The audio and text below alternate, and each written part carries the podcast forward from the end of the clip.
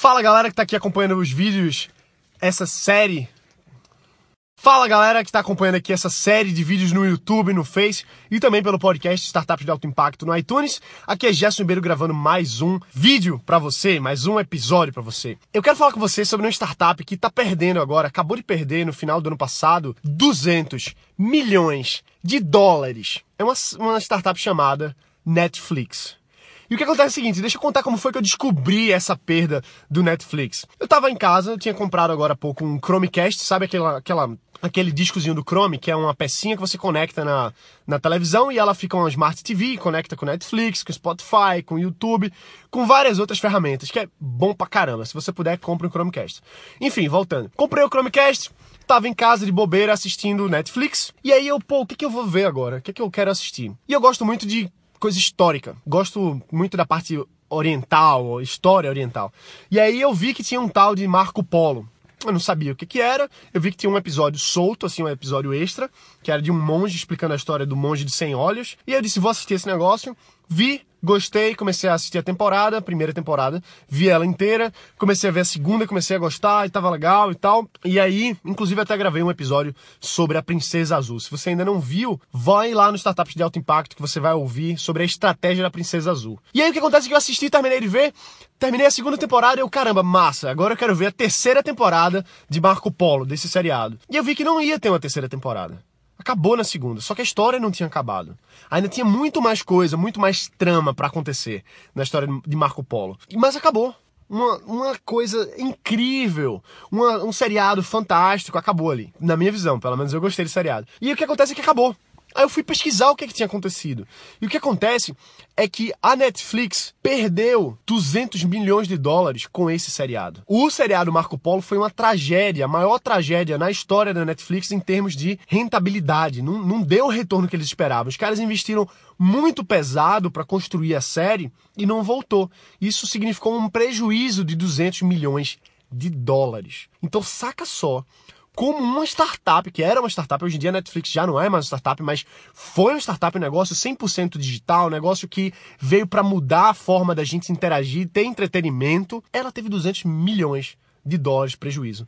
Nesse seriado, lógico que tem outros seriados que dão lucro, tem outros seriados que não dão, mas o que a gente pode ver aqui é o seguinte: olha como o poder das startups é tão grande que um negócio que está desbancando outros uma indústria bilionária de Hollywood consegue manter um prejuízo de 200 milhões de dólares. É uma startup, não é mais startup, mas um negócio que hoje está valorizado em bilhões de dólares, um negócio que cresceu pra caramba. Se a gente for ver o tamanho das coisas, como as startups crescem, como elas conseguem crescer no mundo todo. Netflix ano passado, retrasado, chegou em dezenas, se não centenas de países de forma assim, ó, pum, de uma vez, usando a internet, usando as distribuições que eles conseguem fazer através de servidores de alta tecnologia. Mas tudo começou com aquela ideiazinha, tudo começou com aquele, aquele pensamento assim: quero criar um negócio inovador, quero criar uma nova tecnologia, quero criar um novo negócio que eu acredito. E todo mundo desacreditava Netflix. Todo mundo achava que esse negócio ia quebrar. E agora a Netflix olha para eles e dizem assim: olha, a gente teve uma perda agora de 200 milhões de dólares e a gente tá bem a gente tá de boa. Porque mesmo perdendo 200 milhões de dólares, a Netflix cresceu tanto que tá indo bem, tá crescendo, tá avançando. Então veja como uma ideia bem executada, não é só ideia, é execução, crescimento, faz com que o negócio atinja níveis que a gente pensava que não eram possíveis. Porque se você pensa assim, 200 milhões de dólares de prejuízo, caramba, ninguém aguenta isso. Netflix aguenta. Porque a mídia, o entretenimento, a nova forma de construção de economia de escala faz com que isso seja possível. Então, quando eu vi esses 200 milhões de dólares perdidos numa série no, no Marco Polo, eu disse, putz, eu preciso falar sobre isso, eu preciso externalizar, porque eu achei incrível, assim, eu achei interessante como uma startupzinha começou e hoje ela tem aí perdas milionárias e se mantém e cresce e faz parte do showbiz. É o que é.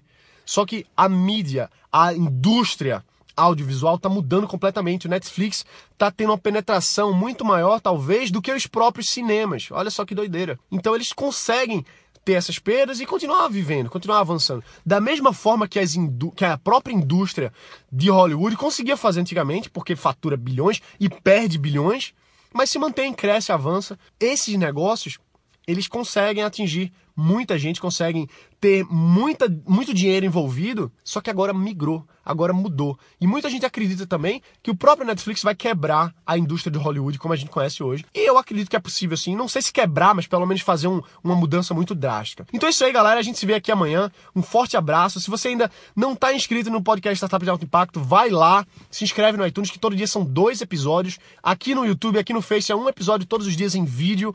Você não está curtindo aí no canal do, do YouTube, curte, se inscreve, deixa um comentário aqui embaixo, fala pra, fala pra mim o que é que você tá achando dos vídeos do canal. Eu leio todos, respondo a maioria, sempre que eu posso paro e respondo. E é um prazer estar falando com você, beleza? Um abraço, valeu e a gente se vê amanhã.